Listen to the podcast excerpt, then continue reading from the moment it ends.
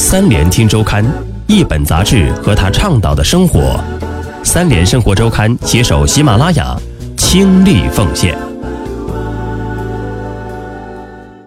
欢迎收听三联生活周刊，本节目由三联生活周刊和喜马拉雅联合制作播出。本期我们要分享的文章：流感易忽视的疾病。对普通的中国流感患者来说，病情是否会恶化，一开始就超出了他们的认知范围。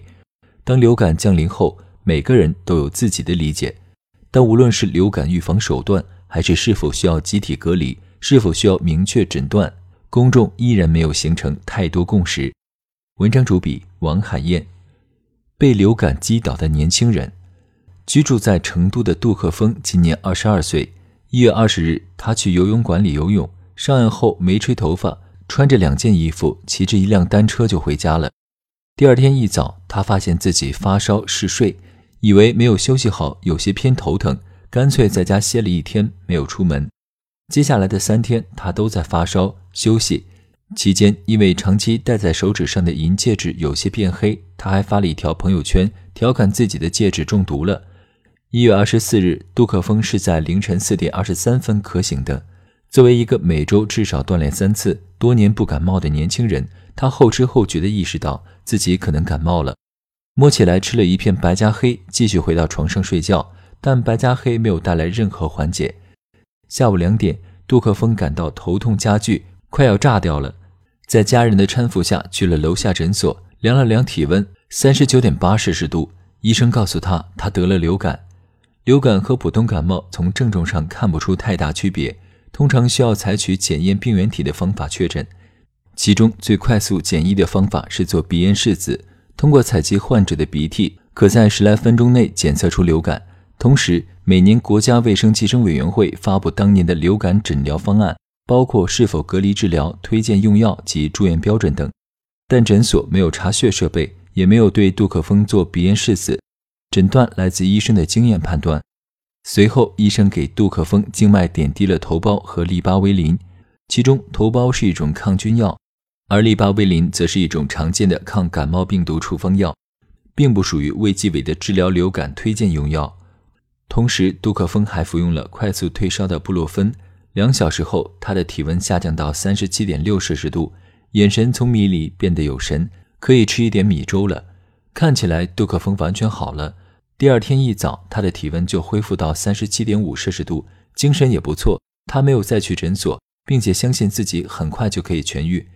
但实际上，当时他的肺已经因为流感出现了严重感染，只是他自己没有知觉而已。但休息一天后，杜克峰再次在凌晨三点四十八分因为剧烈的头痛醒来，同时伴随着全身上下的关节痛，实际上比普通感冒的全身症状更严重，也是流感的特点。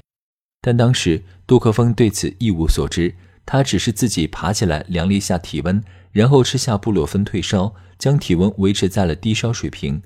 接下来的两天，杜克峰持续发烧，依然选择去社区诊所输液。和第一天的治疗方案一模一样，但事实上，杜克峰的症状在持续加重，以至于后来快速退烧药对他几乎已经不起作用了。去三甲医院已经是发烧第八天的事情。当天早上，杜克峰感觉呼吸困难，步履虚浮，完全无法思考。他突然觉得自己可能快要死了。他的这个想法不是无中生有，在三甲医院经过 CT 照片。医生发现他的右肺感染已经有一个拳头大小了，医生建议他务必立马住院，因为肺炎发展速度很快，有可能几天就发展到病毒性肺炎晚期。正是春节前朋友圈爆款文章《流感下的北京中年》中，主人公岳父最后面临的状态。那篇文章里，主人公的岳父在短短二十九天因流感引发肺炎，发展到大白肺，最终经过国内最顶级的医疗抢救，依然没能挽回生命。但问题是，杜克峰要去的三甲医院呼吸科根本没有床位，排队最少需要半个月。而排在杜克峰前面的很多是从偏远地区到成都治病的人，情况比他更危急。他只好转去一家三乙医院，并在那里得到了一张过道上的病床。住进了三乙医院的第二天，杜克峰连看见闪光的东西都想吐。医生告诉他，他的肺部感染面积在扩大。经过一天的输液观察。在杜克峰发烧后的第十一天，他被静脉点滴了一种叫美罗培南的高级抗生素。医生告诉他，如果美罗培南不行，就需要给他静脉点滴一种名叫万古霉素的顶级抗生素了。这是杜克峰第一次听说这两个拗口的名字。接下来的几天，他持续昏迷，说话困难，基本无法进食，时常听到旁边病床被抢救的动静，觉得自己的命运完全掌握在那个他已经背熟的抗生素名字上。这种高级抗生素最终起作用了。二月四日，经过漫长十二天的输液，杜克峰终于不再发烧，变得清醒，并停止使用美罗培南。他的体重从一百四十斤降到了一百二十二斤。但起码他终于不再觉得自己要死了。他开始熟练地给人科普：流感和普通感冒不同，可怕的也并不是流感本身，而是流感引发的并发症。他奉劝身边人，发烧了一定要第一时间去医院治疗。但实际上，他可能早就把流感传染给自己的朋友了。就在他高烧第六天于社区诊所输液时，他的两个好朋友来看他，陪了他一整天。两个人都没有戴口罩。也没有任何人提起隔离这件事，包括杜克峰和医生。杜克峰从潜意识里认为并不存在传染这回事，但看望他三四天后，他的两个朋友都开始发烧、咳嗽。难以达成的共识，关于预防流感，无法通过权威渠道达成有效的共识，这也是大多数普通的中国流感病人面临的状况。尹正有个三岁的女儿，是在二零一七年十二月底开始发烧的。尹正以前带孩子去过医院，大人孩子都精疲力尽，他本能地排斥医院，不想一开始就把孩子送去，于是给孩子吃了一些自备的药品。因为孩子一直反复发烧，尹正开始注意流感的新闻，得到的印象是流感进入高发季节，和往年没有区别，所以他并没有过多注意。直到孩子发烧四天，精神状态越来越差，进食也变得很少后，尹正才真正慌起来。第五天，终于决定送孩子去医院。他们选的是一家中等规模的三乙医院，结果发现医院的儿科早就爆满了。最后，医生建议尹正的女儿住院观察，因为就在尹正疑惑为什么普通感冒药没有效果的时候，孩子已经因为流感严重脱水和发炎。在住院的过程中，尹正才发现，作为流感最高发的儿科，床位早就爆满。他女儿最后甚至被安排到了新生儿科。最终，经过十几天的输液才痊愈回家。期间，他和他的妻子相继被感染，这也是绝大多数有流感患者的家庭面临的状态。就在孩子住院期间，尹正回家收快递，快递员告诉他，医院里有人因为流感去世。他开始打听周围人患流感的事情，这种打听让他成为惊弓之鸟。他才想起，就在他女儿感冒前的半个月，幼儿园老师通知过他。班里二十多个孩子中，一大半因为流感请假了，让他注意给孩子防范。但老师没有提隔离或者闭园，也没有提疫苗的事情。而北京的一些幼儿园和小学每年都会统一组织接种疫苗，同时也有部分省份的幼儿园和小学在流感严重期间采取了放假隔离措施。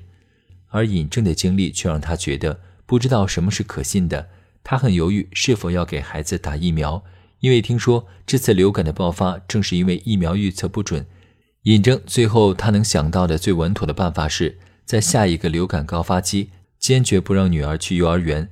但实际上，从2017年底到2018年初，在中国爆发的流感病毒虽然有优势毒株，并且流行的病毒并不只有一个，且有混合感染情况。在这种情况下，注射疫苗依然有一定的防护作用。和一开始毫无知觉的尹正不同。也有人早就对流感有所准备，但当流感真正来临时，却毫无察觉。高思杰是为数不多看起来能分辨流感和普通感冒，又有先见之明的人。早在几年前，因为听说达菲是治疗流感的神药，他就托人在香港代购过两盒。达菲全称磷酸奥司他韦胶囊，主要用于流感早期的治疗，可缩短病程，减少并发。正是卫计委公布的流行性感冒诊疗方案二零一八年版中的推荐药物之一，在二零一七年底流感爆发后一度卖得脱销。高思杰到香港代购的原因是达菲在大陆是处方药，在香港却可以经药店自由购买。高思杰一开始只买了两盒，随后根据家里人口的增加，把储存量增加到了七盒，总共花了约两千元。但高思杰家的达菲几乎没有派上用场。高思杰在2017年11月感冒过一次，连续三天高烧后，在医院确诊了流感和肺炎。高烧和治疗期间，高思杰一直主动把自己隔离在封闭的房间里，出房间戴口罩，以防传染给家人。治愈后，2018年1月，高思杰再次开始咳嗽，紧接着就发烧、便条体发炎。高思杰的判断来自于两个月前他已经感冒过一次了，不会再感冒的。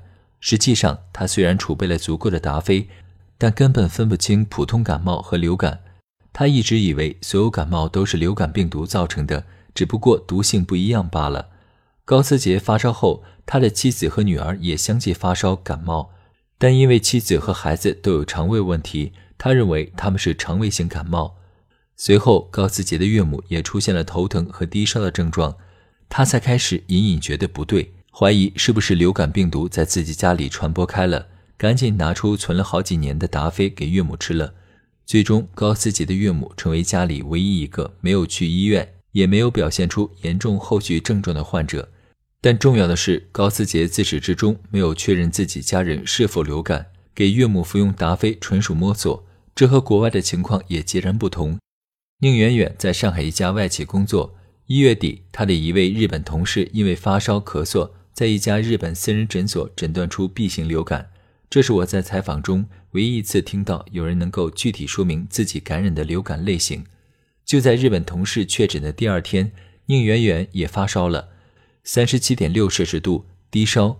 宁远远不敢自作主张，立即去了离住处最近的一家二甲医院，医生帮他量了体温，听了肺，还询问了宁远远同事的情况，最终诊断宁远远十有八九也得了流感。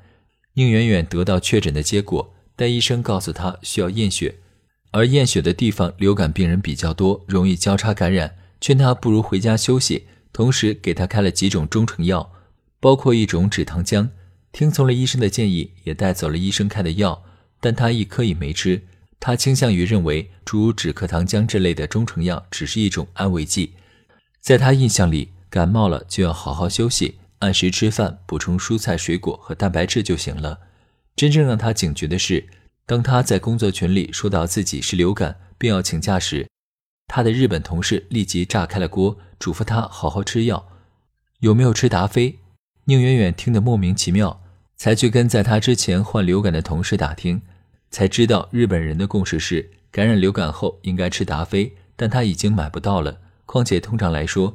达菲主要是在流感初期用于缩短病程，而宁远远当时已经高烧三天，星期二时高烧的第四天，宁远远的同事已经痊愈回到工作中，宁远远实在忍不住，冒着交叉感染的风险，又跑去了医院。这一次他在医院验了血，发现白细胞值严重偏低，医生建议他吃点增加白细胞的药，然后回家休息。如果高烧继续不退，再去医院。这时候他已经知道流感和普通感冒是有区别的，但他还是没能确切的知道自己到底患了何种流感，只能自己在家里昏头昏脑的上网查资料。他觉得奇怪，自己明明是那种会专门去国外网站上查看医学资料的人，却从来没有注意过流感，在新闻听到总是一闪而过，总以为是外国的事情。所幸杜可风的情况没有出现在宁远远的身上。从星期四晚上开始，应远远的体温开始回到正常状态。他靠自己的免疫力击退了流感。他的日本同事还建议他应该多隔离几天，因为他们普遍认为流感是一种严重的流行病。